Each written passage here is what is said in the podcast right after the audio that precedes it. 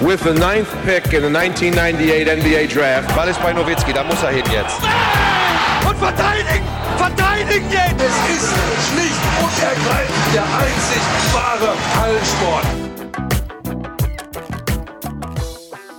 Und über den wollen wir reden in einem Basketball.de Podcast. Mein Name ist Manuel Baraniak, Chefredakteur von Basketball.de. Ich bin Simon Wisser. Und wir begrüßen euch nicht zum BBL Festival, auch nicht zu The Huddle. Ähm, ja, die BBL-Saison ist vorbei, seit kurzem auch die NBA, aber jetzt stehen die Olympischen Spiele an. Und darüber wollen wir in dieser Ausgabe sprechen. Wir sprechen kurz vor dem Turnierstart über das deutsche Team, unsere Eindrücke von der Olympia-Quali, die ja schon ein bisschen her ist. Ähm, auch thematisieren wir die Gegner der DBB-Auswahl, das ist Italien, Nigeria und Australien über deren Spieler im Fokus, die Stärken, Schwächen, vielleicht ein paar Fragezeichen, die es vielleicht auch beim Team USA gibt. Das werden wir auch noch kurz anschneiden zum Schluss. Aber jetzt, wie gesagt, zum Anfang über das deutsche Nationalteam. Ähm, Simon, die Quali ist ja schon ein bisschen her, aber ja, vielleicht deswegen auch die Frage an dich direkt. Ähm, kein Dennis Schröder ja, ist auch ganz klar jetzt. Ähm, wo siehst du denn die Identität des Teams von Hendrik Rödel? Mm, also Zunächst mal würde ich dort die Verteidigung hervorheben. Äh, da hat man ja auch ganz klar, finde ich, die Identität auch ähm, gesehen des Teams. Ähm, sie haben Brasilien zum Beispiel im Finale dadurch in Schach gehalten, die ja davor eigentlich äh, ja wirklich beeindruckt haben, aber ähm, gegen die deutsche Mannschaft ja vor wirkliche Probleme gestellt wurden. Und im Angriff, finde ich, ist einfach auch die, ja, die Vielseitigkeit und auch die Unberechenbarkeit ähm, ja für mich Trumpf gewesen. Wir hatten gegen Kroatien das Spiel, wo Madoloso ähm, toll gespielt hat. Im Finale war es natürlich Mo Wagner. Äh, ja, irgendwie, da, da gibt's von Spiel zu Spiel, ähm, ja, haben sich dort andere Spieler, ähm, sind, sind dort herausgestochen und ja, ich finde, das, das macht das Team auch ähm, weniger ausrechenbar und ja, nicht weniger gefährlich, vielleicht sogar als äh, wenn jetzt Schröder dabei wäre.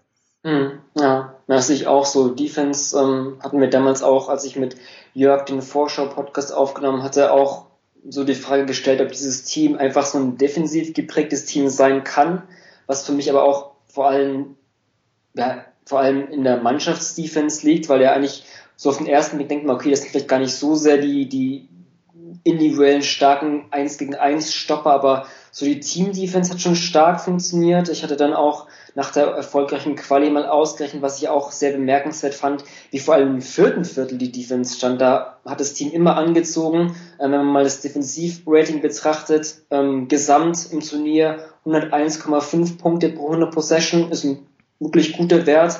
Vom ersten bis zum dritten Viertel waren es allerdings 111 Punkte, im vierten Viertel dann nur 74,4, was ja ein krasser Wert ist. Also da hat sich das Team immer gesteigert. Ähm, so ein, ja, vielleicht da direkt ins Taktische auch zu gehen, so eine Switching-Defense, auch teilweise diese sogenannten Scram-Switches, wo man dann Ballabsatz nochmal einen dritten oder einen zweiten Switch, was gesagt, macht. Das hatte ich so beim Team auch noch gar nicht gesehen. Äh, da vielleicht auch ganz kurz, ähm, da scheint mir auch der Assistant Coach, der neue in diesem Sommer, Roy Rayner, ähm, verantwortlich zu sein. Ich habe auch mal jetzt kurz vor Turnierstart in Togo mit ihm gesprochen. Wenn ihr das hört, ist vielleicht das Interview schon online oder auch mal die nächsten Tage einfach drauf gucken. Ähm, auch eine ganz interessante Personalie, aber mir scheint auch so, er wollte zwar die Anerkennung nicht so annehmen, dass die auch ihn ehrt und verständlich ist, weil es ja auch ein Coaching-Stab ist, aber da ich diese Defense bisher eigentlich beim DB-Team nicht gesehen hatte, vor allem diese ständigen Switches und dann Scram-Switches im vierten Viertel, ähm, schien mir das auch so ein Punkt, okay, das war der Einfluss von ihm, ist ja auch ein renommierter ähm, NBA-Coach, Assistant-Coach bei den Kings, ähm, kanadischen Basketball großen Einfluss gehabt. Nike Hoops haben halt wirklich eine spannende Personalie und deswegen auch ganz klar die Defense für mich ähm, auch, auch ja mit ausschlaggebend für die erfolgreiche Olympia-Quali, ja.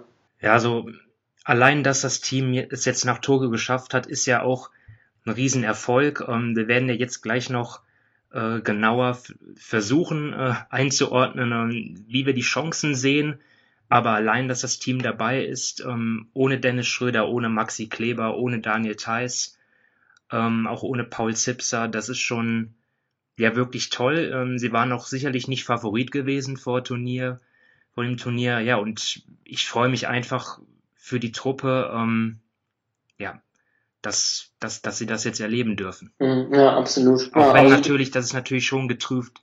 Durch Corona ist halt auch Olympia nicht wie sonst, ne? Ähm, aber ich denke mal, die Jungs werden trotzdem versuchen, äh, dort so viel wie möglich auch an, an Eindrücken und ja, Erfahrungen auch vielleicht Zusammentreffen mit anderen Sportlern mitzunehmen einfach. Mhm. Ja, im, im Olympischen Dorf ist es, glaube ich, schon möglich, so ein Zusammentreffen. Ähm, was auch schade ist, ähm, ich glaube, es oder was, es ist wirklich nicht erlaubt, dass du jetzt auch als ähm, Spieler irgendwie ähm, ja, andere Sportarten vor Ort in einer Arena oder Halle verfolgen kannst, was ja auch eigentlich das Olympia-Feeling ausmacht. Das ist natürlich aus, aus persönlicher Sicht sicherlich schade. Man hat ja auch ein paar Eindrücke schon bekommen von den, von den Jungs auf den Social-Media-Kanälen, wenn dann in der Mensa auch so ein ja, so eine Plexiglasscheibe da zwischen den Tischen ist. Ich meine, es ist ja auch klar, es ist völlig verständlich, dass da jetzt vor allem momentan noch mehr Sicherheitsvorkehrungen getroffen werden müssen, zumal sich ja da doch wieder auch einige positive Fälle gibt, auch im Olympischen Dorf.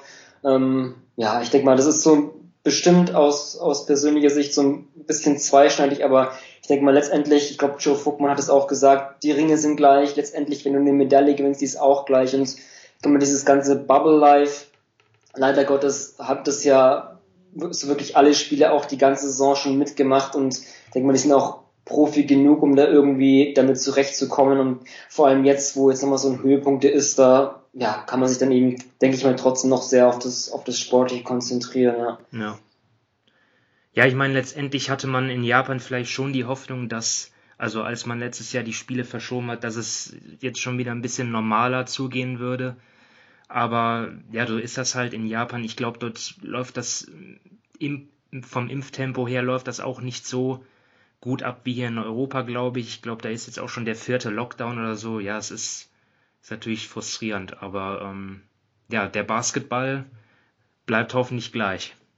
Ja, denke ich mir auch. Also du hast, um da wieder auf Sportliche zu sprechen zu kommen, ich denke mal, die, die Defense haben wir herausgestellt. Offensiv, du sprichst die Unberechenbarkeit an. Ähm, ja, da sicherlich interessant auch ähm, Scoring. Du hast Maudolu angesprochen, der auch dann, finde ich, ähm, also das soll jetzt kein 1 gegen 1 Ersatz sein von Dennis Schröder, aber ich finde, man hat ja auch schon gesehen, dass als er dieses High-Scoring-Game hatte, war das ja schon so ein bisschen Schröder-like. Insofern, er hat wirklich viel aus dem ne, Face-Up-Dribbling gemacht, Pick-and-Roll, was ja auch dann manche so ein bisschen kritisieren an Schröders Stil, dass halt viel in seinen Händen liegt, aber das ist halt auch natürlich auch eine Stärke und das musst du ausnutzen. Das hat meiner Meinung nach auch mal Odulu gut gemacht und das hat man auch, finde ich, ähm, dann noch einen größeren Rückgriff zu machen, auch in der BBL-Finalserie gesehen, dass es auch wichtig war für einen Berliner hm, Stil, der auch immer so auf diese Mannschaftsdienlichkeit und Aufballbewegung fußt, dass es auch da wichtig ist, dass du so einen Spieler hast und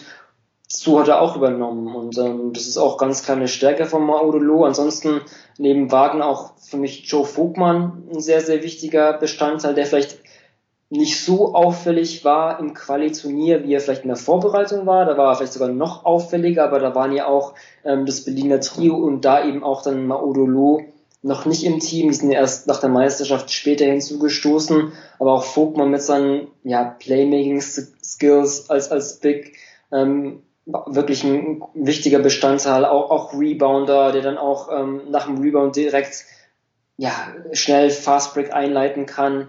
Ähm, auch sonst gibt es so ein paar Set Plays, wo er eine wichtige Rolle einnimmt, eben als Passgeber, nicht mal im Low Post, auch nicht im High Post, sondern direkt an der Dreierlinie, was ja auch nicht so gang und gäbe ist. Ähm, ich denke mal, da kann man auch von ihm, glaube ich, nochmal eine Leistungssteigerung im Vergleich zum Qualiturnier erwarten. Ähm, Wobei das auch vor allem am Anfang schon recht gut war, aber vielleicht, man hätte es sogar noch, wenn man den Supercup betrachtet, sogar noch mehr von ihnen, glaube ich, erwarten können. Ähm, da ist, glaube ich, auch noch einiges drin, was, was, was Joe Vogtmanns Spiel betrifft.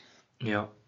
Ja, also man kann dort viele, ähm, über viele jetzt was sagen. Ähm, ich glaube, die Zeit reicht nicht, um jetzt jeden im Detail äh, zu erwähnen, aber auch Robin Benzing, für, mich, für ihn habe ich mich auch gefreut. Er ist ja der Mr. Nationalmannschaft seit wie vielen Jahren jetzt in Folge dabei. Und dass ich glaube, seit 2009, ja. ja also, unglaublich, ja. Und das, und er hat ja wirklich ähm, in den ersten äh, Spielen dort in, in Split wenig, wenig gespielt. So, und dass er dann auch im Finale dann noch diese paar Momente hatte, die wirklich wichtig waren, äh, fand ich auch toll. Mhm, ja, absolut. Vor allem so als, als Kapitän natürlich, ne? Du war nicht bei, bei den Qualis und, und bei den Meisterschaften immer dabei und dann siehst du so deine Rolle so ein bisschen kürzer werden, vermindert, musst, musst auch mal erstmal wegstecken, ähm, aber ja, also, war, war teilweise sogar ein bisschen so, so Ringbeschützer-like. Ich weiß gar nicht mehr, welches Spiel es war, aber es war, glaube ich, die Partie, nachdem er so wenig gespielt hatte und auf einmal ist es so Ringbeschützer-Bouncing, was man ja nicht, kann nicht von ihm, muss man ehrlich sein, so wirklich erwarten würde, aber hat er auch defensiv irgendwie einen Einfluss gehabt und war ja. auch, auch eine starke Antwort auf jeden Fall, ja. Ansonsten, ähm, Simon, müssen wir noch irgendwas über die deutsche Nationalmannschaft sagen? Also vielleicht auch kurz noch dazu, ähm, ich habe die, die Defense angesprochen. Ich fand auch trotzdem, mir hat wirklich auch gut gefallen, einfach diese Eindrücke im vierten Viertel, weil sich es einfach ähm, durch das Turnier gezogen hat. Nicht nur, dass die Mannschaft da defensiv sich gesteigert hat, aber auch ähm, fand ich sehr interessant, ja, wie, der, wie, wie Rödel oder der Coachingstab teilweise die Minuten verteilt hat, wirklich ähm, ja, dass die Jungs teilweise ein komplettes Viertel oder sogar noch länger durchgespielt haben, aber ich fand immer, dass es, zumindest hat es einen Eindruck auf mich gemacht, dass der Rödel und der Coachingstab wirklich die richtigen Spieler gefunden haben, ähm, die richtigen Lineups. Ähm, da gab es auch interessante Sachen, wo mal dann Joe Thiemann und Joe Vogtmann zusammen auf dem Feld waren, was du auch vielleicht gar nicht so denken würdest, weil es eigentlich deine beiden Center sind. Ähm, auch so aus der Auszeit heraus haben mir die Plays eigentlich von der deutschen Mannschaft eigentlich ganz gut gefallen, offensiv. Ähm, da muss man auch dem Coaching-Stab doch Respekt zollen, dass da auch, ja, vor allem im vierten Viertel immer die richtigen ähm, Schüsse gezogen wurden. Das fand ich auch, auch beeindruckend bei der Quali und würde ich nochmal heraus, herausheben wollen, was das deutsche Team betrifft. Ja, da stimme ich absolut zu, kann ich gar nichts hinzufügen. Ja, ansonsten, ja, soweit vielleicht das deutsche Team. Ähm, wie gesagt, die Quali ist ja so ein bisschen noch zurückliegend. Ähm, die hatten ja jetzt keine Testspiele absolviert. Ähm, so wie ich das verstanden habe, war es auch schwer, jetzt irgendwie vielleicht noch vor dem Abflug in Tokio in ein anderes Land zu reisen, dort ein Testspiel zu bestreiten. Ähm, das kam so raus, wenn ich jetzt, ähm, ich glaube, es war der Podcast von Basti Doret, ähm, wo er auch Robin Benson und Andy Obst zu Gast waren, da kam es so raus, dass es gar nicht möglich gewesen wäre, nochmal in ein anderes Land zu reisen. Ich denke mal, das ist auch dann ja ein bürokratischer Prozess vielleicht, warum es da jetzt kein Testspiel gab, ist vielleicht auch ganz interessanter Punkt, so okay, kann, ist es vielleicht eine negative Auswirkung, weil andere Teams, die ja ähm, schon qualifiziert waren, irgendwie schon diese Testspiele absolvieren durften. Da kommen wir später bestimmt gleich mal zu sprechen mit Team USA oder jetzt auch, auch direkt schon. Ähm, aber das ist vielleicht auch eine, eine andere Geschichte. Ähm, deswegen, ähm, Simon, lass uns dann auf die Gruppengegner kommen. Wir gehen einfach so vor, dass wir einfach vom Spielplan her die einzelnen Teams durchgehen, die drei, die es da gibt. Und ja, den Auftakt Deutschlands ähm, macht ja dann Italien auch interessant, eine Mannschaft, die man zwar im Supercup auch begegnet ist, aber ob das so relevant ist, sei mal dahingestellt. Und auch natürlich eine, eine Mannschaft, die sich auch erst für die Olympischen Spiele qualifizieren musste. Ähm, Simon, ich glaube, du hast dann auch das, das Finale in Belgrad gegen Serbien auch, auch genau verfolgt, was Italien da gemacht hat, oder? Ja, also das ist auf jeden Fall eine Mannschaft, die ja, mich auf jeden Fall schon in bestimmten Bereichen auch positiv überrascht hat, weil ähm, natürlich Serbien, ich glaube, sind wir ehrlich, die meisten hätten gedacht, die machen das zu Hause. Mhm. Ähm, aber die sind und, und die äh, Kulisse dort, die war auch ganz schön, ja, da, da, da war auch ganz schön was los. Ähm, ja, aber die sind dort wirklich unbeeindruckt ähm, aufgetreten und ja, ich war nicht so, soll ich schon was zum Team an sich sagen? Also ja, mach gleich weiter, einfach deine, ja, gerne deine. Ich meine, die Italiener, wir kennen sie ja schon seit vielen Jahren als Team, das ja einfach auch bekannt ist dafür, viele gute Schützen zu haben. Ne? Ähm, in der Vergangenheit hatten wir ja natürlich auch einen, einen Marco Bellinelli zum Beispiel, der ist jetzt nicht mehr dabei, aber ähm, ja, also was was die wirklich auch für, für Werfer haben. Ähm, einige aus der Euroleague natürlich bekannt, ähm, von Tecchio, äh, von Alba, ähm, Polonara von, von Basconia, ähm, auch Melli, wobei Melli, ähm, muss man sagen, war bislang noch nicht so sein Sommer. Ähm, mhm. Ich glaube, 20 Prozent hat er jetzt geworfen aus dem Feld in den, im Qualiturnier. Also dort ist auf jeden Fall auch noch ähm, Luft nach oben. Ähm, aber auch, auch die Big Men, letztendlich muss man über dieses, die, die, auch die Aufbauspiele, letztendlich kann man über Italien sagen, dort kann jeder werfen. Ähm, und das passt auch einfach ähm, ja, zum, zum System, was dort äh, der Trainer ähm, Meo Sacchetti installiert hat, diese Five-Out-Offense, die sie spielen, ähm, viele Pick-and-Rolls und ja, der Vorteil davon ist ein, da, da ist einfach, ähm, ja, die, die, sie können das Feld mit ihren vielen Schützen unheimlich breit machen. Das, das gibt auch den, den ähm, Guards ähm, viel Raum halt für, für Drives, also die Zone ist relativ offen dann ähm, häufig. Also sie generieren eigentlich viele gute Abschlüsse, entweder per, per Korbleger oder per Dreier. Ähm, Nicolo ähm, Magnon ist, ist jemand aus der NBA, ist mir jetzt, ähm, also Zweitrunden-Pick gewesen letztes Jahr von den Golden State Warriors. Ist mir dort jetzt in der NBA gar nicht so aufgefallen, aber er auch mit seiner Schnelligkeit mhm. äh, wirklich auch ein, ein ja, Scoring First Point Guard kann man sagen. Wirklich furchtlos zieht er dort zum Korb. Ja, viele spannende Spieler. Mhm, ja, absolut. Also ich habe auch das Spiel gegen Serbien gesehen. Ähm, du hast von Tekio angesprochen, der hat da, ja, der hat dann eigentlich, ja auch interessant, hat wirklich da viel am Ball gemacht, was er in Berlin jetzt gar nicht so sehr seine Rolle war. Ich habe das gerade schon angeschickt mit Maudolo, so der Berliner Stil, aber was er da für schwierige Würfe teilweise getroffen hat, das war echt faszinierend, auch, auch wirklich spannend zu sehen, wie er da aufgegangen ist, der jetzt dann auch ähm, ja, nach Spanien wechselt, von Berlin ja trotz laufenden Vertrag gegangen ist. Ähm, ja, Mannion fand ich auch, auch wirklich, wie du meintest, schon auch diese, diese Hesitation Dribblings, die er drauf hat, ist vielleicht dann mal, ja, für mich auch so eher so der Typ Driver. Vielleicht mehr Drive als, als Wurf hatte ich irgendwie das Gefühl. Da ist er zwar ab und zu mal ein bisschen abgeräumt worden, aber hat er auf jeden Fall auch den Spielwitz und ich finde allgemein, es scheint mir so, ja, vielleicht so ein inmitten so ein Generationenwechsel, wenn du Mannion hast von Secchio, auch Polonara, ähm, ne, du hast Bellinelli angesprochen, der nicht dabei ist, auch ein Luigi Datome ist nicht dabei. Ja. Danilo Gallinari kommt jetzt noch, der hat ja auch nicht die Olympia-Quali gespielt. Den Namen habe ich mir noch aufgespart. ja, das ist auch, auch natürlich auch sehr interessant. Also das ist natürlich dann auch, ähm, ich glaube, von den zwölf, die sich ähm, die die Quali geschafft haben, ist eben dann ähm, Abudu Abbas rausgefallen und Gallinari ähm, ist reingekommen, kann ich auch mal sehen, okay, was, was bringt der dann dem Team? Ähm, auch für, für die, finde ich, für die Big Man-Rotation eigentlich schon ganz gut, weil ich ähm, da so, ja, Melli, Bolonara, aber was kommt denn danach? Da hast du auch gesehen, wenn wir das Spiel gegen Serbien betrachten, dass sie dann auch, das war zwar Foul Trouble, glaube ich, von Melli, dann ist von Teki auf die 4 gerutscht und Polonara auf die 5, so Small Blow, das hat eigentlich auch ganz gut funktioniert, weil du hast dann wirklich auch viele Ballhänder gehabt, einen Michele Vitali, den die BBL-Fans aus der Bamberger Zeit kennen.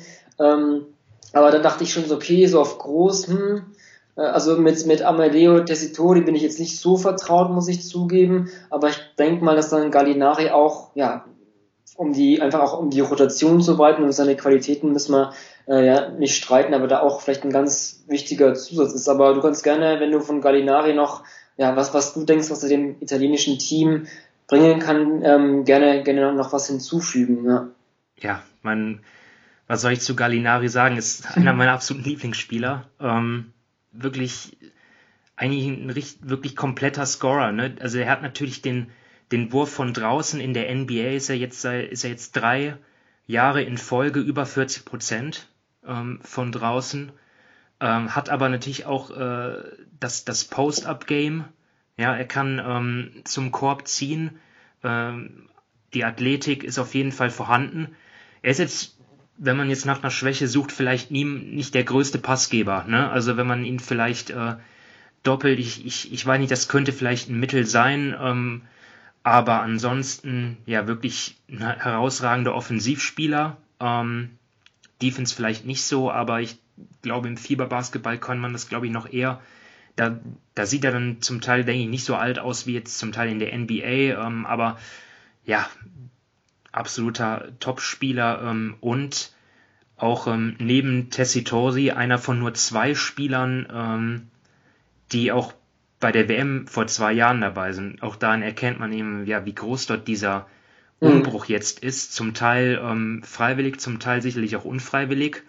Ähm, aber ja, Und du, du hast angesprochen, Tessitori, ähm, zu ihm kann ich auch nicht viel sagen. Er hat auch wenig gespielt in der Quali.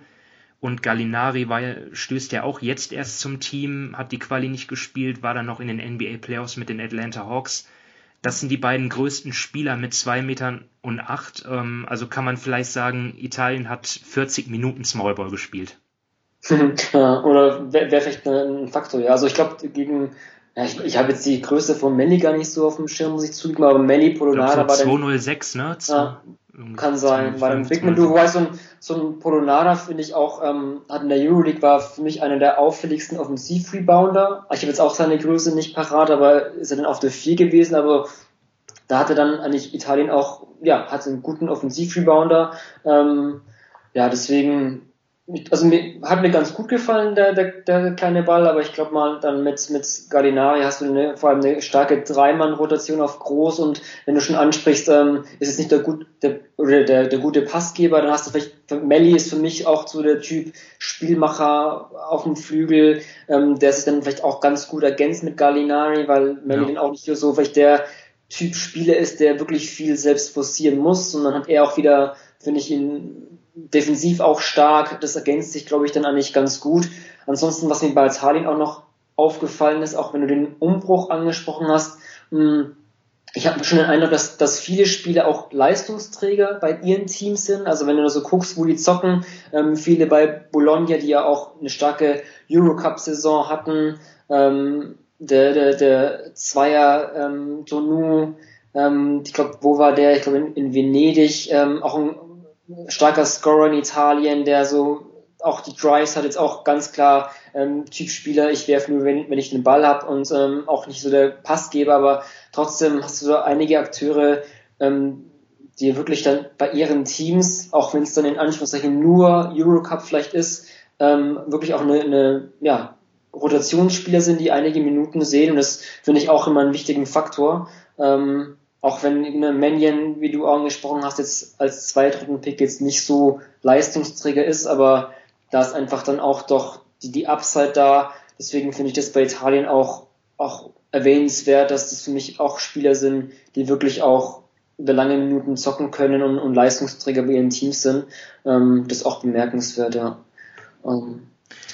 Ja, was ich noch erstaunlich fand in dem Spiel jetzt gegen, gegen Serbien, dass die Italiener jetzt, obwohl sie ja eigentlich keinen, von der Größe her keinen richtigen Bigman im Team haben, haben sie trotzdem ähm, das Duell bei den Offensivrebounds gewonnen. Ich glaube 15 mhm. zu 9 fiel das aus, obwohl die Serben dort ähm, Boban am Start hatten, ja, Boban Marjanovic mhm. äh, mit zwei Meter, was hat er, 20 oder noch mehr. Ähm, das äh, war, das hat mich schon extrem überrascht. Aber grundsätzlich kann man natürlich sagen, wenn man eine Schwäche bei den Italienern finden will, dann ist es sicherlich die Größe, dann ist es vielleicht auch die Tiefe. Ja, sie haben dort in dem Finale auch nur, ja, das hat man gemerkt, der, der, der, der Trainer hat dort auch wirklich sechs Spieler gehabt, ähm, auf die er gesetzt hat, denen er vertraut hat, aber die anderen eher nicht so eine Rolle gespielt. Jetzt kommt immerhin mit Gallinari natürlich noch ein hochkarätiger ähm, Spieler dort dazu, aber ähm, grundsätzlich sind das, glaube ich, so die beiden Schwachpunkte und natürlich die Abhängigkeit vom Jumper könnte schon gegeben sein. Ne? Was, was macht man, ähm, wenn der, wenn der Dreier mal nicht fällt? Ne? Weil das machen sie ja wirklich extrem oft von draußen werfen. Das Pick and Pop ist dort extrem ähm, eminent ähm, für das ganze Spacing. Ja, also das ist schon das sind so für mich die Fragezeichen bei den Italienern. Aber mhm, wenn ja. sie, wenn sie heiß laufen, so wie gegen Serbien, sie hatten eine Phase kurz vor und nach der Halbzeitpause, da haben sie in vier Minuten ungefähr haben sie sieben Dreier getroffen. So, damit mhm. haben sie die Führung von zwei auf was weiß ich 16, 17, 18 Punkte ausgebaut. Damit haben sie das Spiel quasi entschieden. Also wenn die heiß laufen, dann können die wirklich auch die ganz Großen ärgern. Mhm, ja, absolut. Vielleicht ein, ein, ein Fragezeichen möchte ich trotzdem auch noch die Eins stellen. Ja. Ähm, Mannion jetzt ähm, nicht die große Erfahrung. Ähm, für mich auch, ja, weiß ich, ob ich ihn, also starker Driver, aber äh, ist ja auch ganz klar, ist noch viel zu jung, um jetzt ein komplettes Paket zu haben. Ähm, pa Pachola, der, der der Backup auf ähm, im Finale war, hat mir unter Druck nicht so wirklich gefallen. Das schaut ein bisschen sloppy aus. Also da bin ich mal gespannt, ob man vielleicht da, ähm, ne, wir haben jetzt beim deutschen Team ja auch die, die Defense herausgehoben oder auch später gleich Nigeria fand ich, äh, ist auch ein physisches Team. Da bin ich mal gespannt, ob vielleicht da auch das ein Angriffspunkt sein könnte mit, mit viel Druck auf dem Aufbau, ähm, da in Italien ein bisschen aus dem Offensivrhythmus zu nehmen. Aber das jetzt nicht, nicht, nicht ein klarer Schwachpunkt, aber zumindest ein kleines Fragezeichen möchte ich da ähm, darauf setzen. Mhm. Genau, dann würde ich sagen, Italien haben es eigentlich ganz, ganz ausführlich behandelt. Ähm, Nigeria, große Überraschung in der Vorbereitung für dich, Simon? Ja, ähm, ja. das ist ohne Frage äh, der Fall. Ähm, ich weiß nicht, ob du dich noch daran erinnern kannst, an 2012 dort, ähm, an diese, an diese historische Niederlage dort der Nigerianer, wo sie über 150, glaube ich, eingeschenkt bekommen haben von den USA. Ich glaube, über 70 Punkte Blowout. Mhm. Und jetzt ähm, besiegen sie das Team USA, was jetzt sicherlich dort in diesem ersten Test äh, war es ja für die Amerikaner. Äh, da waren sie jetzt noch nicht ähm, in hundertprozentiger Verfassung, aber trotzdem zeigt das, glaube ich, auch, wie äh, groß die Fortschritte sind, die diese Basketballnation gemacht hat. Mhm, ja, absolut. Also das hatte ich auch, ähm, ich hätte angesprochen gerade mit, mit Roy Rayner, der ja auch ne, als Coach, langjähriger Coach von Nike Hoop Summit, da ist ja er auch immer dafür zuständig, ähm, aus der ganzen Welt ähm, Nachwuchstalente einzusammeln. Und da seine Ägide war ja auch dann Dennis Schröder 2013 oder in Kostin Moschidi als sehr Hartenstein zu 17. Aber da hat ich ihn auch eben gefragt, okay, ähm, ne, wo konnte so mh, hm, vielleicht, ja, wie soll ich es ausdrücken, so die, die nächste Nation oder die, nächste Region oder Kontinent, wo wirklich viel Talent rauskommt und da eben auch Afrika genannt und da eben auch angesprochen, dass Nigeria, dass äh, das schon ziemlich schnell kam, dass die jetzt so viel Talent auf einmal haben. Und ähm, man sieht ja auch, wenn man sich den Kader ansieht, dass da auch, ja,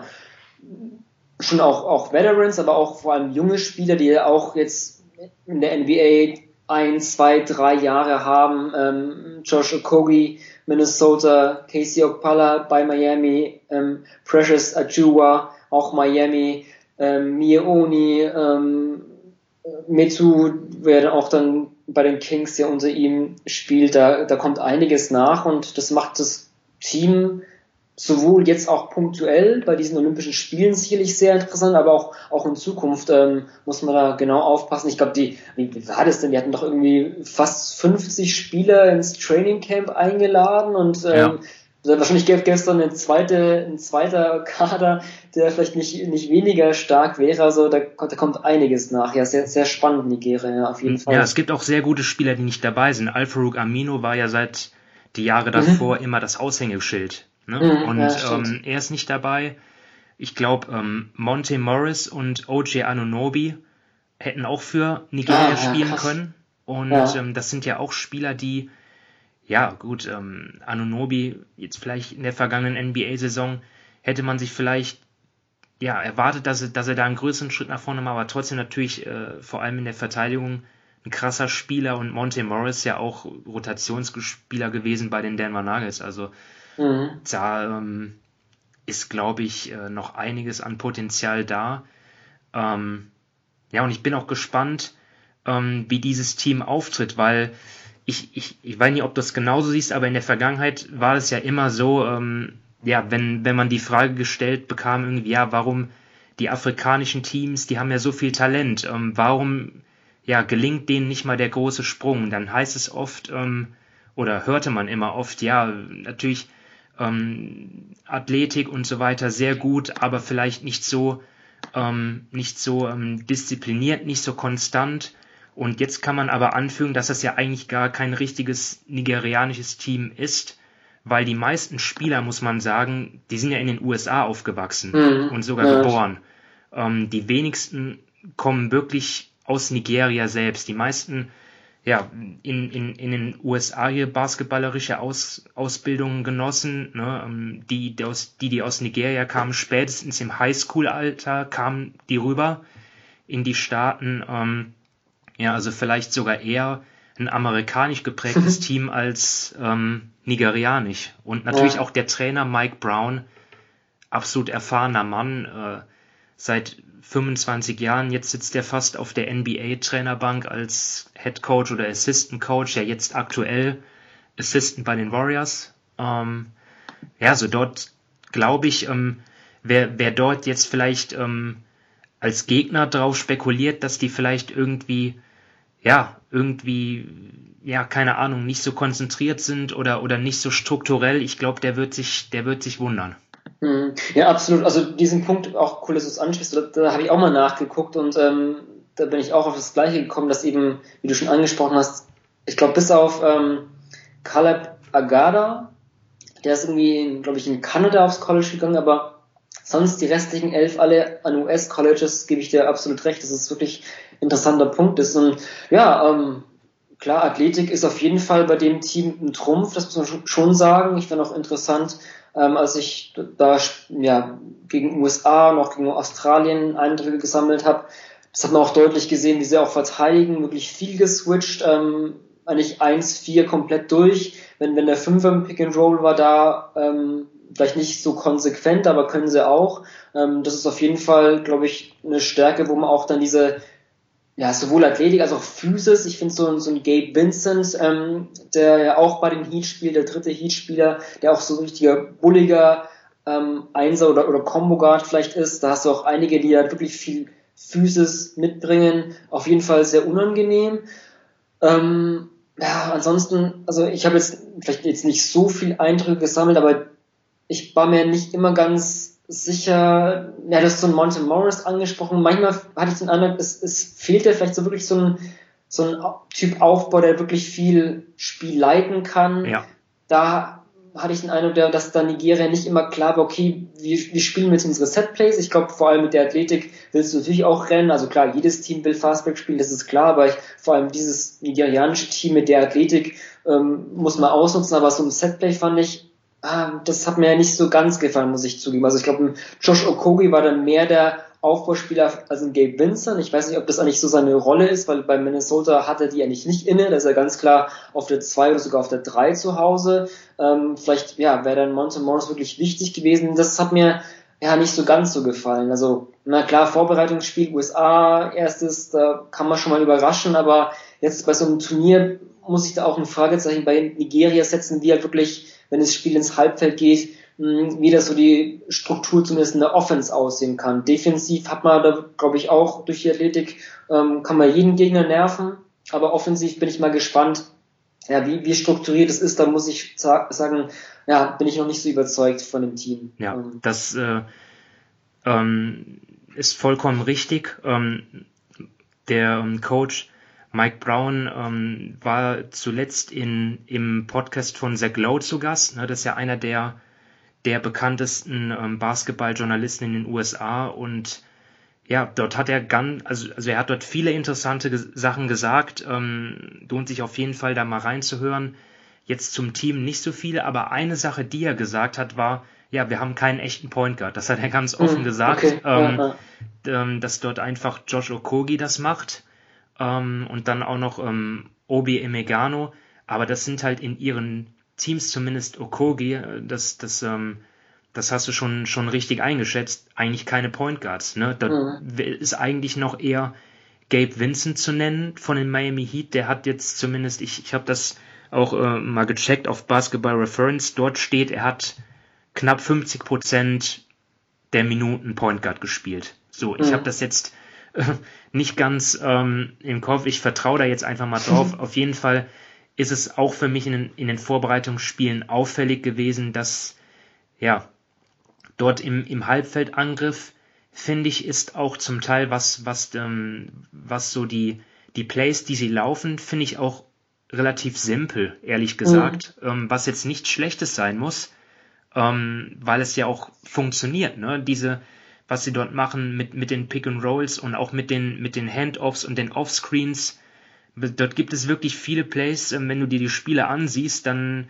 denkst du dir, äh, laufen die eigentlich jedes Mal das gleiche oder so? Also ich übertreibe jetzt ein bisschen, aber ja, das, das mhm. gehört vielleicht auch viel dazu, dass, dass der Trainer das Team da nicht auch noch taktisch überfordern will und ja, sie, sie rennen äh, bei jeder Gelegenheit den Fastbreak. Ne? Ähm, mhm. Das ist das, was, ja. was Brown von ihnen verlangt und was vielleicht auch das Beste ist, wenn du eben ja, nicht so die, den, den Floor General hast. Ja, absolut. Man muss da, ich gebe dir völlig recht, vor allem unter den Umständen, also ne, mit Vorbereitung. Ich glaube, dieser Kader ist auch einer, der ähm, nicht so bei der WM und vor allem gar nicht so bei der bei der Afrobasket Qualifier. Also die haben ja auch ähm, sich ja diese Qualifikationsphase für die Afrobasket ja auch noch absolviert. Da ist ja auch ein großer Umbruch gewesen. Da kannst du das gar nicht machen und ne, wenn du jetzt nicht so diesen Typ Floor General machst, okay, was machst du dann? Da hast du vielleicht dann doch die Typ Scorer im Backcourt, dann, ne, dann machst du einfach simple Pick and Rolls und lässt dir einfach Pick and Roll laufen und so scoren. Das ist ja auch völlig legitim. Also auch so ein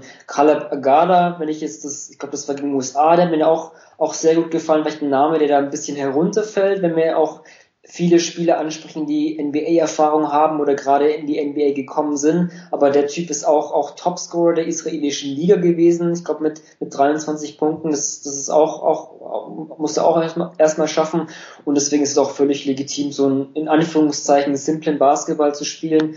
Ähm, ja, also es ist für mich so die, ähm, glaube ich, in der Gruppe ähm, die größte Wundertüte. Ne? Klar, sie können in der Vorbereitung USA schlagen, sie können auch in der Vorbereitung mit minus 40 gegen Australien verlieren. Die ähm, vier von fünf Startern geschont hatten in dem Spiel. okay, krass, ja. Ähm, deswegen, ich glaube, da ist alles drin, aber ich glaube, er hat es auch, ähm, als ich das Spiel gesehen habe, das war ja auch dann in Las Vegas eine NBA-Übertragung und dann war eben auch dann Mike Brown kurz, äh, ich, ich glaube, im, im ja, in den Vierteln kurz im, im TV-Interview, wie man es ja aus den USA kennt, und er meinte auch so, wir sind gerade noch dabei, eine Identität zu finden. Ich kann mir auch vorstellen, dass es auch jetzt noch gar nicht so von Schatten gehen kann. Ne, das ist punktuell Olympia, aber klar, auf lange Sicht ist es ein spannendes Projekt. Mal gucken, wie lange Mike Brown dann wirklich der Head Coach sein wird, aber da ist halt sehr viel Potenzial vorhanden und deswegen kann man vielleicht auch noch gar nicht so diese Identität haben. Vielleicht kommt die in ein paar Jahren, wenn Brown Headcoach bleibt und du wirklich mal einen Kader hast, der wirklich zusammenwachsen kann und dann auch mit Monte Morrison wirklich einen Einser hat. Aber nichtsdestotrotz ist es deswegen auch, weil es so sehr eine Wundertüte ist, auch so ein spannendes Team und denen ist viel zuzutrauen. Also, ja. ja. Ich meine, die sind halt extrem jung, ne? Und mhm. im internationalen Basketball extrem unerfahren. Also ich glaube, das ja. Durchschnittsalter im Kader liegt so bei 25. Das wird, glaube ich, ziemlich dann auch noch stark angehoben von Ekpe Udo, der 34 ist, das ist sozusagen der Opa im Team. Ja, aber die anderen, die sind wirklich blutjung. Und acht NBA-Spieler hört sich natürlich jetzt äh, beeindruckend an. Äh, müssten, glaube ich, die meisten sein, abgesehen von den USA, aber in ihren Teams ja doch eigentlich keine Leistungsträger. So und mhm. ähm, ich weiß auch nicht, ob das Spiel gegen die USA ob das nicht vielleicht auch ein positiver Ausreißer war. Ähm, dort haben sie ja auch 20 Dreier getroffen. Das habe ich jetzt auch in, in, den, in den Statistiken der Spielern eigentlich gar nicht wiedererkannt. Dort ähm, war eigentlich nur Jordan Envora von den Milwaukee Bucks, der auch in der, in der Vereinssaison jetzt in der letzten den Dreier wirklich richtig gut getroffen hat. Mhm. Da müssen wir einfach mal abwarten. Äh, ja, ich meine, wenn du die USA schlägst, dann bist du auf, dann, dann bist du auf keinen Fall mehr ein Underdog, aber die Leistung, die muss halt erstmal bestätigt werden, obwohl man auch dann wiederum da entgegnen kann, sie haben ja die Argentinier auch ganz schön äh, vermöbelt dort. Mhm. Und das ist ja, der Vize-Weltmeister. Und ja. ja. es wird, also Stärken natürlich, äh, Re äh, Rebounding vor allem für mich, auch Athletik, ähm, aber die Schwächen halt auch wenig Erfahrung, wird man mal sehen, wie das zum Tragen kommt bei der WM vor zwei Jahren. Äh, das weil ich jetzt gar nicht, wie sie dort abgeschnitten haben. Ich glaube, da sind sie auch ausgeschieden früh. Ja, muss man mal, mhm. muss man mal abwarten. Ähm, ja. Ja, auf jeden Fall eine Wundertüte und äh, kann kein, also gut möglich, dass es kein angenehm zu spielender Gegner sein wird, äh, aus deutscher Sicht, ja. Auf einen ähm, Spieler bin ich, mhm. Entschuldigung, ähm, ja, nee, auf einen Spieler bin ich besonders gespannt und das ist ähm, Jalil Okafor. Mhm.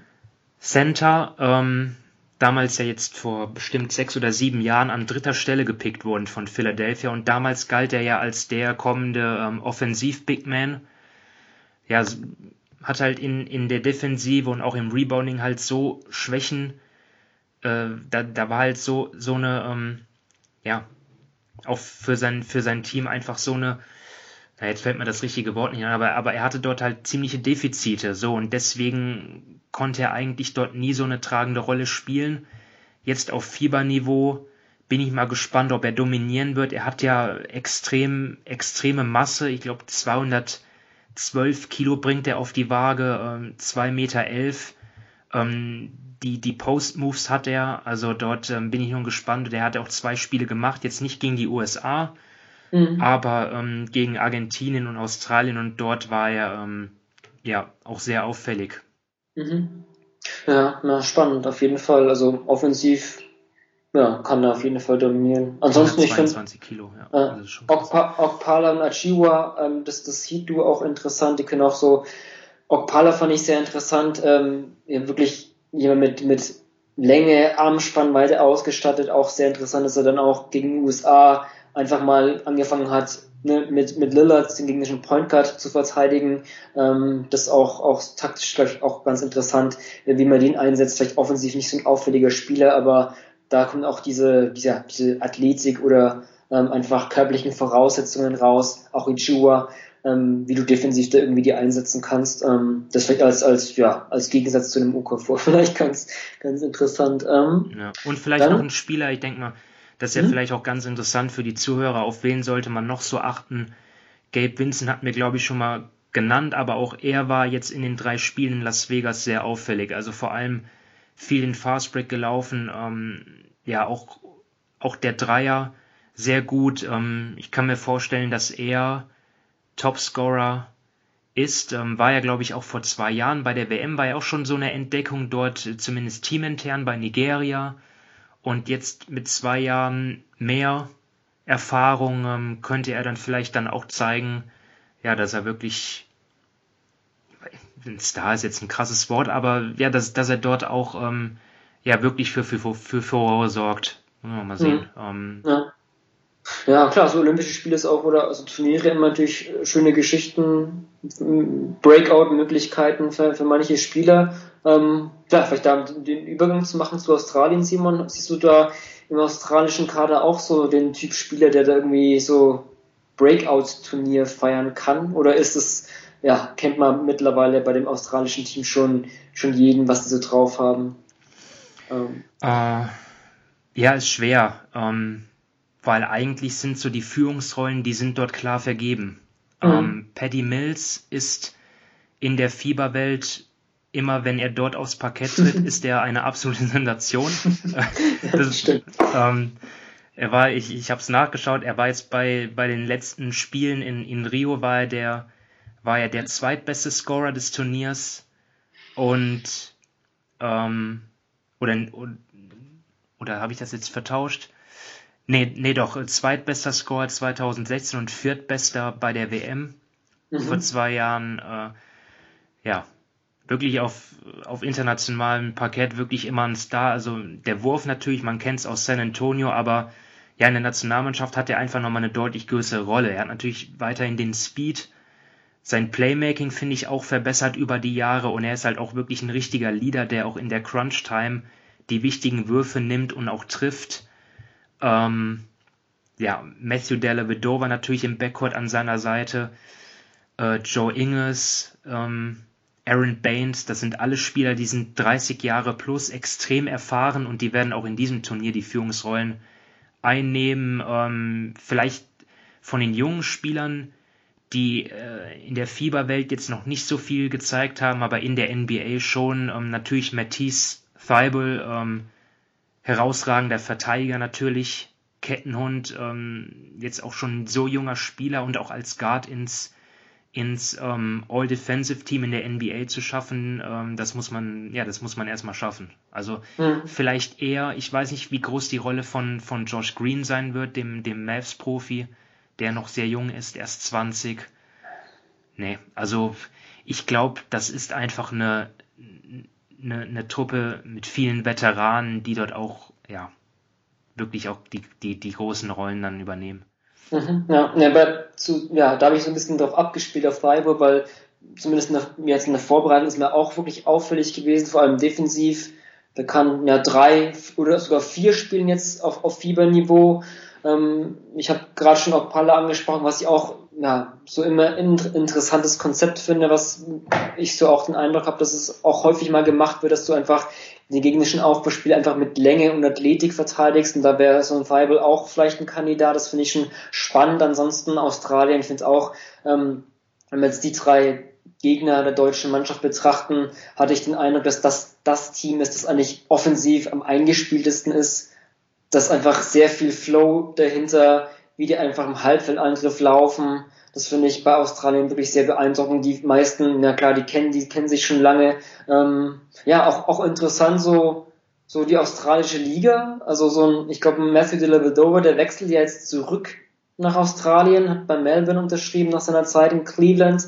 So Chris Golding ist auch so der Typ, ich glaube, der könnte vielleicht viel bekannter sein, aber der verbringt fast, hat sein, fast seine gesamte Profikarriere auch in Australien verbracht. Es ist ja. wirklich der, der Typ Scorer, der da wirklich extrem heiß laufen kann, der wirklich der ja, prädestinierte Typ Spieler ist, der halt einfach Catch and Shooten, Offscreens und Handles läuft und der da wirklich heiß laufen kann auf, auf auch der Typ, okay, das ist ein Fieberturnier, der, der läuft da heiß, der könnte vielleicht bekannter sein.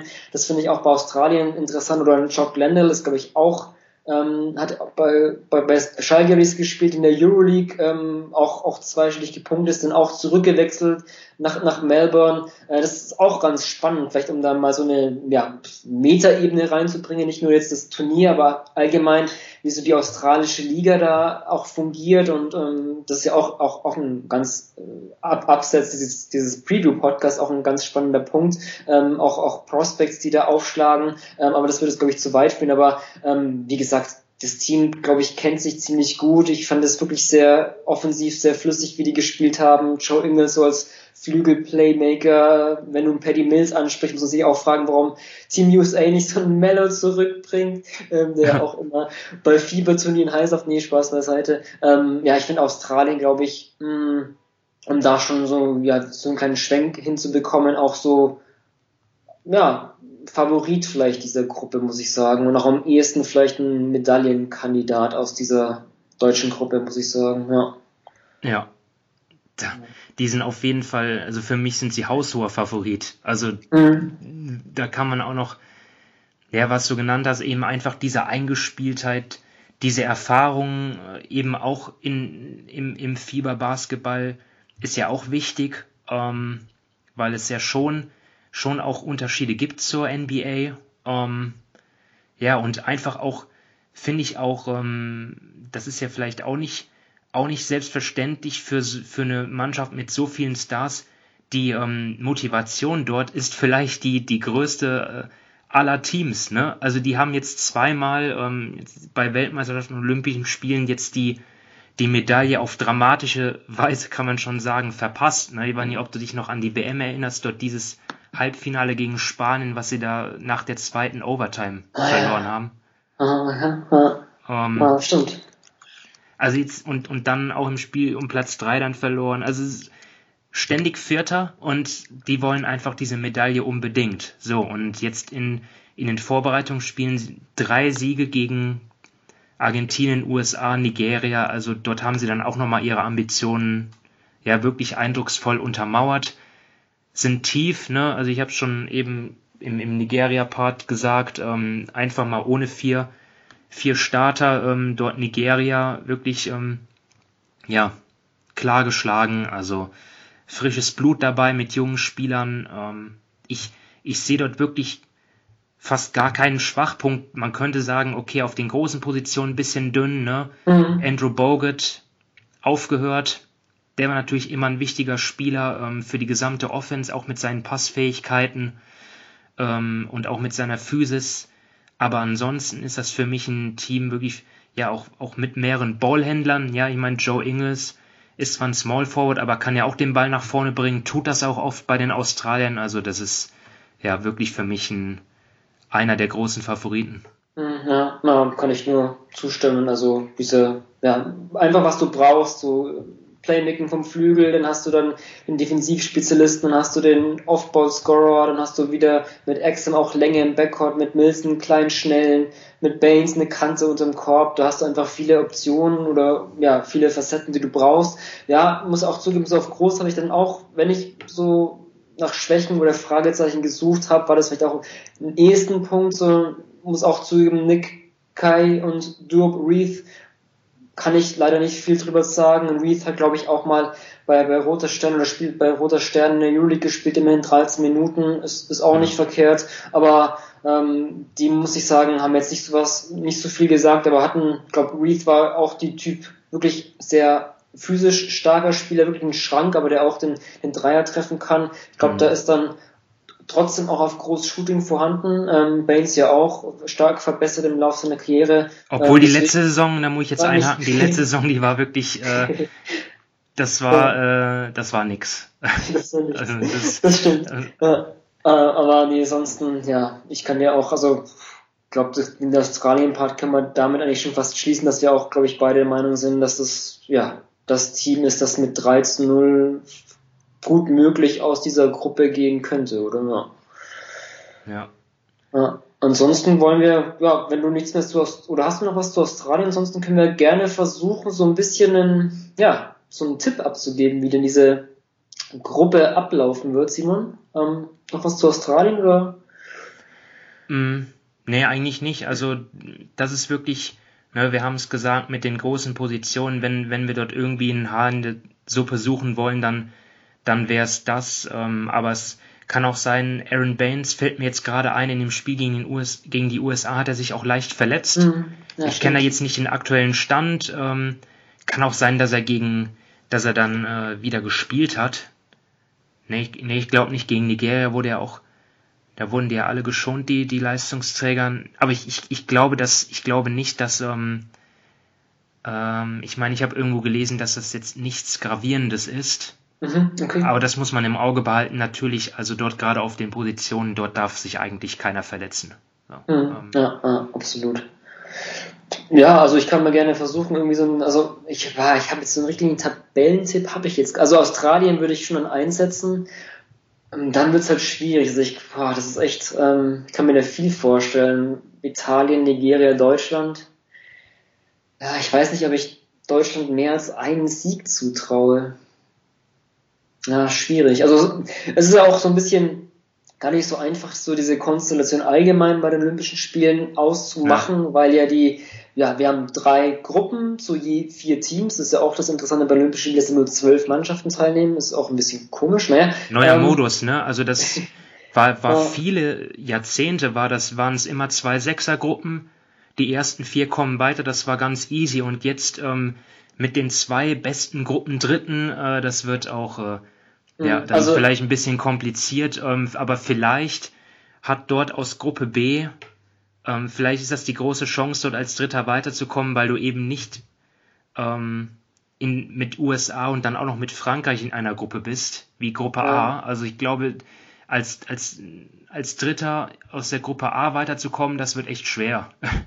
Ähm, okay, ja, ich habe mir auch gedacht, okay, um, um das schon ein bisschen, nee, das ist, ist ähm, wird es schon ein bisschen nerdig, aber ja. ja, weil du hast in der Gruppe A Iran, in Gruppe C Japan, also Japan hat glaube ich so in der Vorbereitung sogar Frankreich geschlagen, auch, auch krass, aber ja. da dachte ich so, okay, das sind vielleicht dann die Teams, die dann auch vielleicht einige Blowouts kassieren und wenn du dann, ähm, ja, es kommt ja dann auch vielleicht, als wenn du Dritter wirst, auf die Korbdifferenz an, weil mhm. du erst wie viele Siege hast, okay, hast vielleicht nur einen Sieg, Korbdifferenz wichtig und wenn du dann vielleicht irgendwie Japan und Iran in der Gruppe hast und die wirklich, ähm, ja, Blowout-mäßig irgendwie schlägst, dann ist es vielleicht dann für die Gruppen Dritten ähm, wichtig, deswegen ist ja, so kann man es natürlich auch sehen, aber ich glaube, ich glaube, die sind beide gar nicht so schlecht, ich weiß ah, okay. es nicht.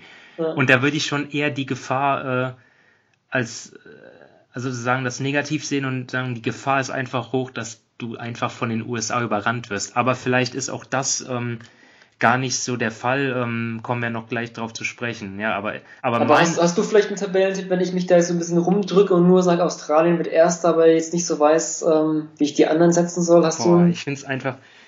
Äh, ich finde es total total offen die Gruppe. Wenn ich meine, ich habe ja schon bei der WM 2019 den Fehler gemacht, dort ähm, zu sehr auf die individuelle Qualität zu schauen und zu wenig auf äh, ja so andere Dinge, ähm, auch so irgendwie ähm, weichere Faktoren. Aber nee, also boah, es, es fällt mir schon schwer irgendwie dort. Ähm, ich ich würde jetzt einfach mal sagen, dass es Italien schafft irgendwie. Also weiß auch nicht, warum jetzt. Also, ähm, aber die haben einfach gegen Serbien super gespielt. Die haben das Shooting, sie haben Gallinari, das ist für mich einer, ja, vielleicht sogar mit Mills sogar der Star der Gruppe. Ja. Mhm. ja. Also ich kann mir einfach vorstellen, dass Italien allein ein Spiel gewinnt, weil sie einfach wirklich ähm, heiß laufen. So, und ein Spiel, ein Sieg reicht, müsste eigentlich reichen, zumindest für Platz drei. So hm. sehe ich das. Ähm, siehst du das anders? Nee, absolut. Also ich, wenn ich so, wenn wir so Australien als den Favoriten auserkoren und die mit 3-0 setzen, kann es ja auch gut sein, dass die anderen drei Teams dann alle bei 1-2 stehen, hm. wenn ich mich, und ähm, dann kommt es auf Korbdifferenz an. Das könnte ich mir gut vorstellen und das ist dann, glaube ich, fast ein bisschen jetzt zu, ah, schwierig, um da wirklich, äh, ja, ich glaube, ja, wenn es Australien, Italien, Deutschland, Nigeria die Abschlusstabelle ist, wenn ich jetzt wirklich darauf festnageln muss, würde ich das vielleicht am ehesten so setzen. Ähm, aber auch, ja, ich finde es auch eine verdammt ausgeglichene Gruppe und da ja, wird es wahrscheinlich um Korbdifferenzen und vielleicht sogar um erzielte Punkte, das ist dann auch noch so der, nächste Faktor, ähm, drauf ankommen. Aber das könnte ich mir am ehesten vielleicht vorstellen. Aber ja, das ist viel möglicher. Also wenn du mir jetzt äh, die Pistole auf die Brust setzt und sagst, du musst jetzt, du musst jetzt einen Tipp abgeben, dann würde ich sagen Australien 1, Nigeria 2, Italien 3, Deutschland 4, ah. aber ich bin, ich hoffe natürlich, dass es anders wird. Ah, nee, klar. Also wir können es schon mal festhalten und wenn ähm, uns die Zuhörer draußen dann dafür festnageln wollen, können sie das gerne tun, aber. Ja, ja ich bin froh, wenn ich falsch liege, also. ja.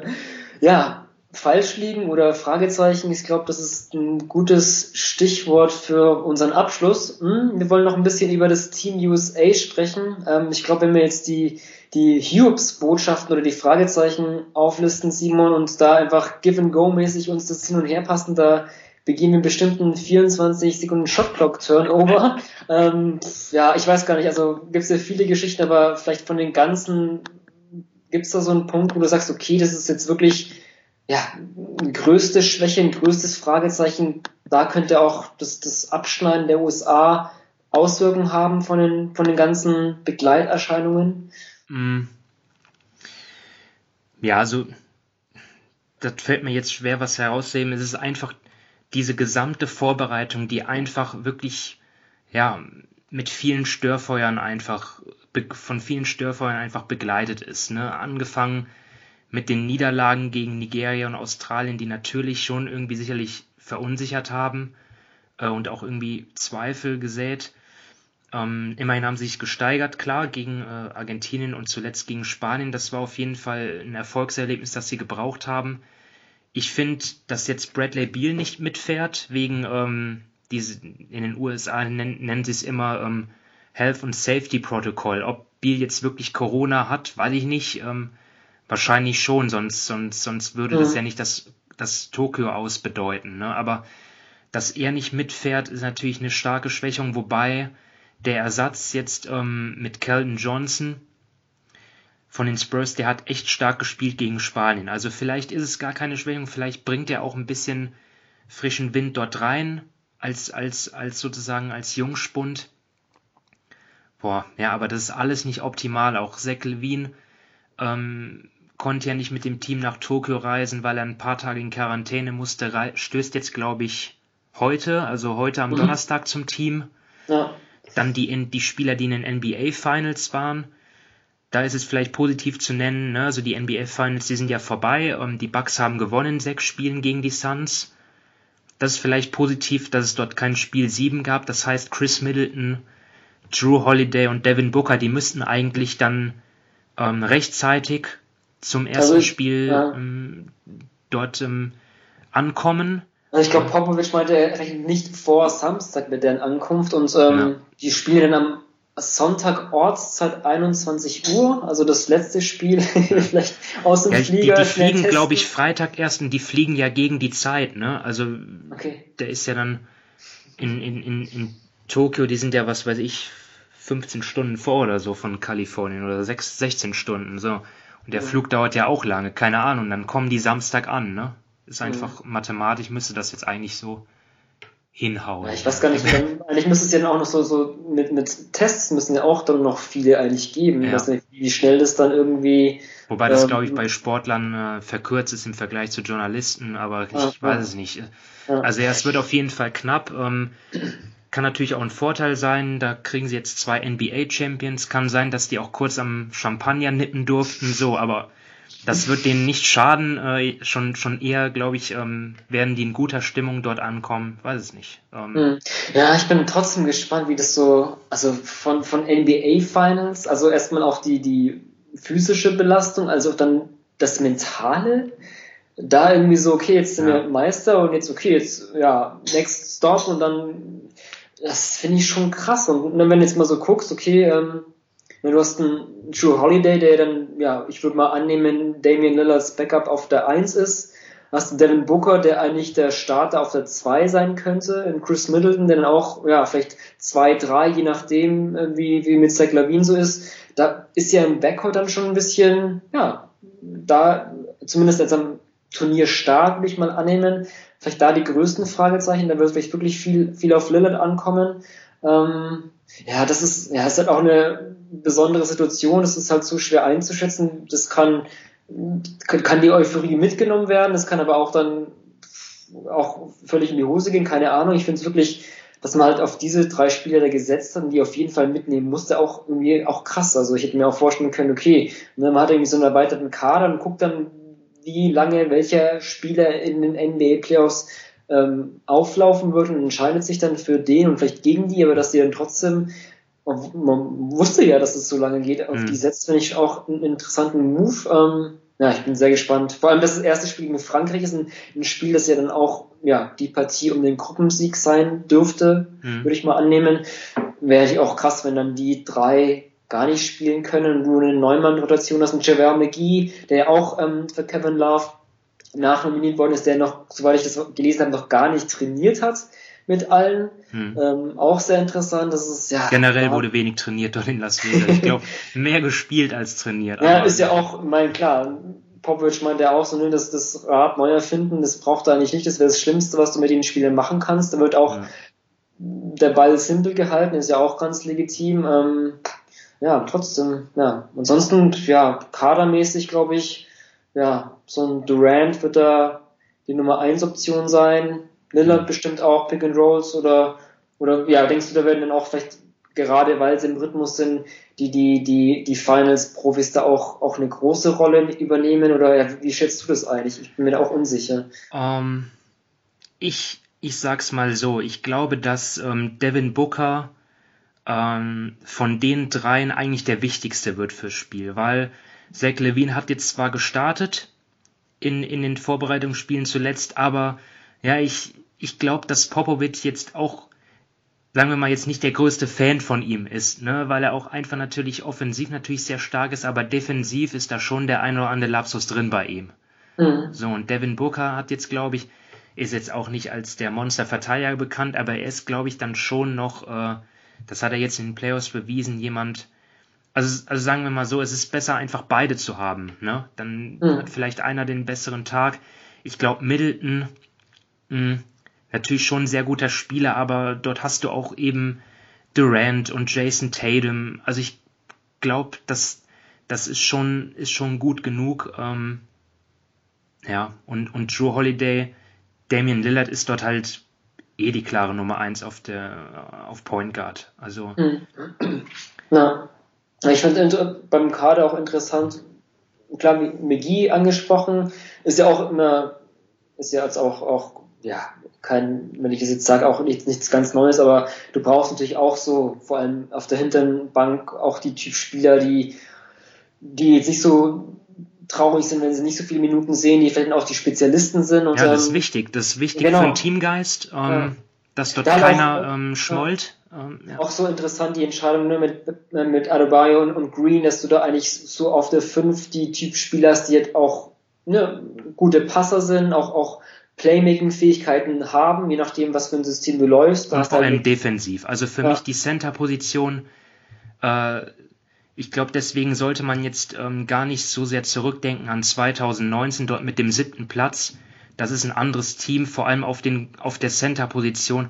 einfach extremes Upgrade zu Brooke Lopez und, äh, und wer war der Backup damals? Mason Plumley. Also ah, Brooke Lopez zwar schon, zwar schon auch, auch gut, ne? Ähm, sehr guter Spieler, aber mit den beiden ist man dort, glaube ich, auch breiter aufgestellt und vor allem Draymond mit seiner Defense wird, glaube ich, brutal wichtig werden. Hm, ja, deswegen fand ich das auch, auch einen interessanten, ja, wie man den Kader aufstellt. Adebayo finde ich auch interessant, wenn du jetzt so Booker ansprichst und wie wichtig er ist. Ist mir auch, auch in Phoenix ja auch aufgefallen, wie dann Booker häufig über, über so Handoffs von Ian Rayton kommt. Also ist wahrscheinlich jetzt auch äh, zu ja, zu kurz, um da irgendwas mit Adebayo einzuüben, aber ist ja auch, auch ein, ja, ein Big, der dann durch seine Handles da wirklich viel, viel Playmaking generieren kann. Ähm, ja, ansonsten vielleicht in der Vorbereitung war Rebound schon eine Schwachstelle. Ähm, da, glaube ich, hatten die USA schon immer, ja, viele Nachteile, so, so interessant Adebayo und Green sowohl defensiv als auch offensiv sind. Ähm, ich weiß nicht, ob dann McGee jetzt so viel bringen kann, wenn er jetzt auch gar nicht so viel spielen wird, verständlicherweise als vielleicht zwölfter Mann, aber ja, Rebound-mäßig war da die USA dann doch häufiger überlegen, äh, unterlegen, sorry. Ähm, ja, vielleicht ist es auch, auch ein, neben den ganzen Störgeräuschen vielleicht auch kaderbedingt eine Sache.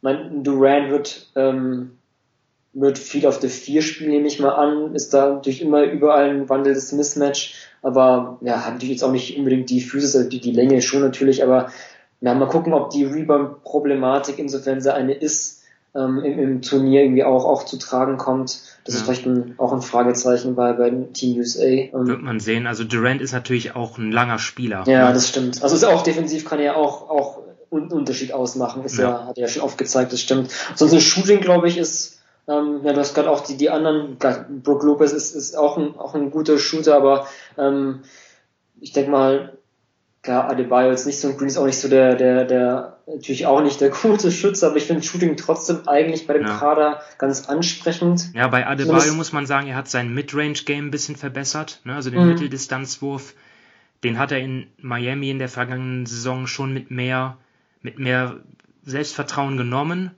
Ähm, aber ähm, selbst wenn, wenn er, wenn, wenn sich die Bigs wie, wie Green und Adebayo auf die Arbeit unter dem Korb konzentrieren sollten, was ich jetzt nicht sage, wie es sein wird, aber selbst wenn sie es sollten, äh, haben sie immer noch auf den anderen Positionen genug Shooting. Also mhm, genau, darüber mache ich mir am ja. wenigsten Sorgen. Das meist, die meisten Bedenken hätte ich wirklich, was ist im Halbfeld? Ähm, wir haben jetzt in der Vorbereitung gesehen, das Team USA hat nicht wirklich den schnellsten Basketball gespielt nicht die höchste Pace, was ja bei den vergangenen Olympischen Spielen eigentlich schon immer der Fall war. Ne? Dort haben sie ja mhm. Gegner zum Teil wirklich überrannt. Ich weiß nicht, ob dieses Team so das Potenzial hat. Ähm, und wenn sie, wenn sie dann, wenn es dann drauf ankommt, so im Halbfeld, ähm, ja, mit der Halbfeld-Offense, viele Spieler kennen sich halt auch nicht aus dem, aus dem Verein. Sie haben wenig trainiert. Ähm, das ist vielleicht so ein Punkt, äh, der sie verwundbar machen könnte. Mhm. Ja, na klar, es ist auch ein Punkt, wenn du dann eh nicht ja, so komplexe Plays machen kannst, was ja auch ganz klar ist, und dann eben nicht irgendwie leichte Punkte in Transition generieren kannst und in einem Halbfeld agieren musst, ist halt noch umso schwieriger. Ähm, da waren jetzt auch, ja, ist ja auch verständlich, aber auch die Eindrücke jetzt nicht so, dass es so positiv unbedingt aussah im Halbfeld, was sie, was sie offensiv machen, das stimmt schon, ja. ja. ja die Gegner, die gehen auch physischer zu Werke. Ich glaube, daran mussten sie sich auch gewöhnen, wobei die Testspiele jetzt, die sollten dort schon geholfen haben. Ich will jetzt äh, hier nicht Drama machen. Ähm, die USA, machen wir uns nichts vor, sind trotzdem der Top-Favorit. Ja, das ist genauso wie, ähm, keine Ahnung, die Chinesen im Tischtennis oder was weiß ich, die Deutschen im Dressurreiten. Genauso wie mit den Amis im Basketball. Genau wie mit den Amis im Basketball. Du erwartest einfach die Goldmedaille. Ne? Da mhm. ist jetzt egal, wir können dort jetzt irgendwie dort irgendwie aussuchen, suchen, aber sie werden, die sind auch wieder der haushohe Favorit. Mhm, ja. Weil man, man so ein olympisches Turnier mit halt wirklich nur zwölf Teilnehmern bietet auch die Möglichkeit mehr als jetzt, wie es jetzt ähm, von EMs kennen, ähm, auch sich einspielen zu können. Du hast ja eigentlich wirklich, soweit ich weiß, immer zwei Tage Pause eigentlich zwischen den Spielen in der Vorrunde. Ja. Ähm, ich glaube, das könnte auch den, den USA, vor allem den USA, sehr gelegen kommen. Ähm, ja, deswegen, ja, ganz klar trotzdem Favorit. Auch so sehr die Störfeuer, wie es du genannt hast, ähm, ganz klar gelodert sind. Ähm, nichtsdestotrotz ist da die individuelle Qualität und auch eigentlich, ja, es gibt auch, finde ich, flexible Optionen einfach, ich finde auch auf der 5, auch wenn es jetzt nicht so die, ja, in dem sonstigen Kader mit die auffälligen Spieler sind, können sie für das System, finde ich, enorm wichtig werden. Ähm, mhm. Ja, ansonsten hast du noch was zum Team USA? So einen großen Medaillentipp werden wir jetzt, glaube ich, nicht abgeben, weil wir jetzt die anderen Teams nicht so sehr besprochen haben. Noch irgendwas ja. zu Team USA, Simon? Ja, ich war nicht bei der, bei der Defense vielleicht noch erwähnenswert. Sie haben einfach ja wirklich sehr viel geswitcht, mhm. auch gegen Australien. Und die Australier haben dann in der zweiten Halbzeit in dem Spiel wirklich dann auch den Dreh rausbekommen, wie sie das halt wirklich attackiert haben mit diesen Cuts dort. Mhm. Da haben sie wirklich in der Defense, ja, da hat man gesehen, da gab es schon noch Abstimmungsprobleme. Ähm, dort bin ich auch mal gespannt. Äh, dort haben sie aber auch Fortschritte gemacht, schon gegen Spanien. Ja, ich meine, das ist der Weltmeister und sie haben ihn dort die haben dort eine tolle zweite Halbzeit gespielt. Also, ähm, ja, wie gesagt, ich, ich, ich kann mich nur wiederholen. Ich habe es äh, gerade erst gesagt, ich will da nicht überdramatisieren. Ähm, ich will auch die, die WM-Schmach jetzt von vor zwei Jahren nicht überhöhen. Ne? Das ist, ja, eigentlich ist es ein Top-Favorit. Oder es ist der Top-Favorit, ja. Und ähm, deswegen äh, will ich jetzt, ja, will ich da auch keine Wissenschaft draus machen. Das ist äh, von der individuellen Qualität das mit Abstand beste Team. Kevin Durant, äh, der vielleicht beste Spieler der Welt, ähm, war auf jeden Fall in den Playoffs in der, in der NBA, ähm, auch wenn natürlich Janis dort in den Finals äh, überragend war, aber Kevin Durant hat in der Serie gegen Janis dominiert. also, ja, soll ich mhm. sagen. Also es ist auf jeden Fall, Damian Lillard hat, glaube ich, auch richtig Bock. Ähm, mhm. Ja. ja. Cool, ich glaube, es kam schon raus, das könnte auch wieder ein sehr ausgeglichenes Turnier sein. Ähm, ansonsten, klar, wenn wir jetzt nicht angeschnitten hatten, ja, Slowenien mit Luka Doncic, Frankreich ist auch immer ein tiefes Team, ja. Spanien, Argentinien, ähm, ja, da ist wirklich viel drin. Mhm. Ansonsten ist gut, dass du ja. gut, dass du es erwähnst. Jetzt hätte ich jetzt vergessen, Slowenien Hätte ich auch erwähnen ist wollen. Ja auch. Mit, mit Luca ist für mich auch Must-Watch. Ne? Also ja. der, ja. der Junge ist einfach brillant. Ansonsten Must-Watch vielleicht auch jetzt ja als Aus, äh, Ausstieg kurz ähm, am heutigen Donnerstag hatte ich auch mal gecheckt. Ähm, die Sportschau hatte jetzt auch angefangen, zumindest die ersten Tage ähm, aufzulisten, was sie streamen werden. Da vielleicht auch ja an die Tipps an euch da draußen. Wir haben auch auf, auf basketball.de ja auch unsere, unsere Stream-Vorschau immer, wo wir wöchentlich ähm, ja, Spiele auflisten, da auch ein bisschen geupdatet. Also auf jeden Fall der Auftakt Deutschland gegen Italien am Sonntagmorgen um 6.40 Uhr. also mal Sonntag früh aufstehen, aber auch ähm, zum Beispiel Frankreich gegen USA dann um 14 Uhr am Sonntag. Das wird auch auf sportshop.de einfach, da findet ihr den Livestream zu sehen sein.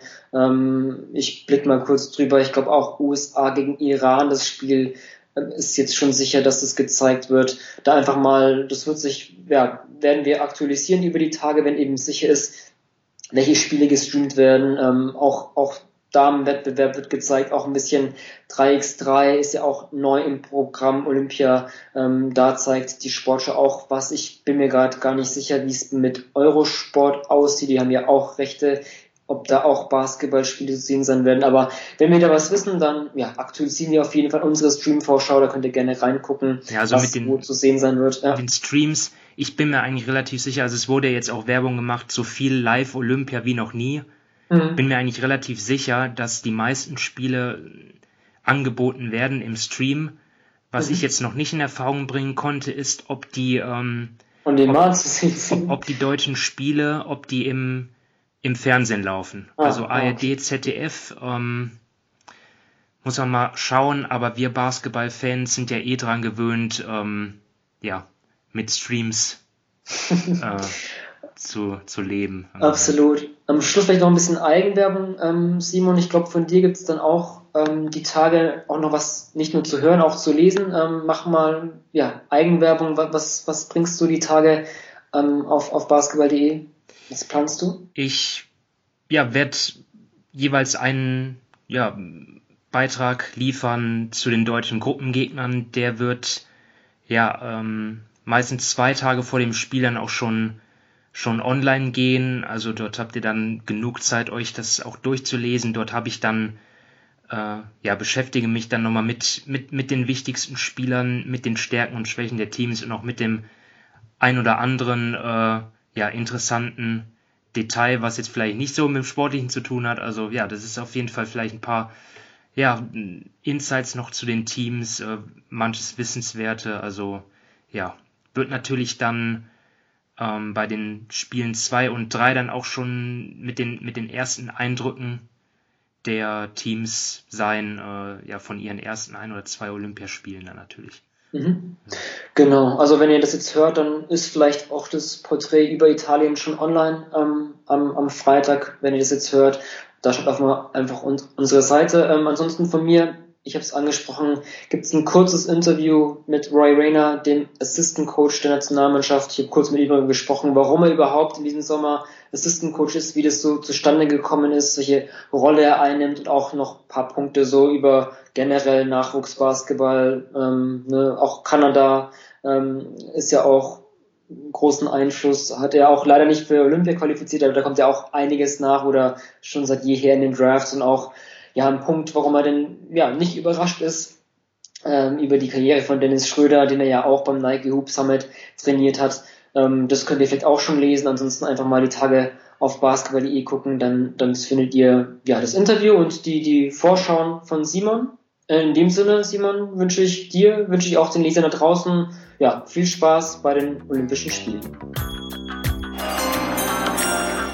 With the ninth pick in the 1998 NBA Draft. Ball ist bei Nowitzki, da muss er hin jetzt. Und verteidigen! Verteidigen jetzt! Es ist schlicht und ergreifend der einzig wahre Hallensport.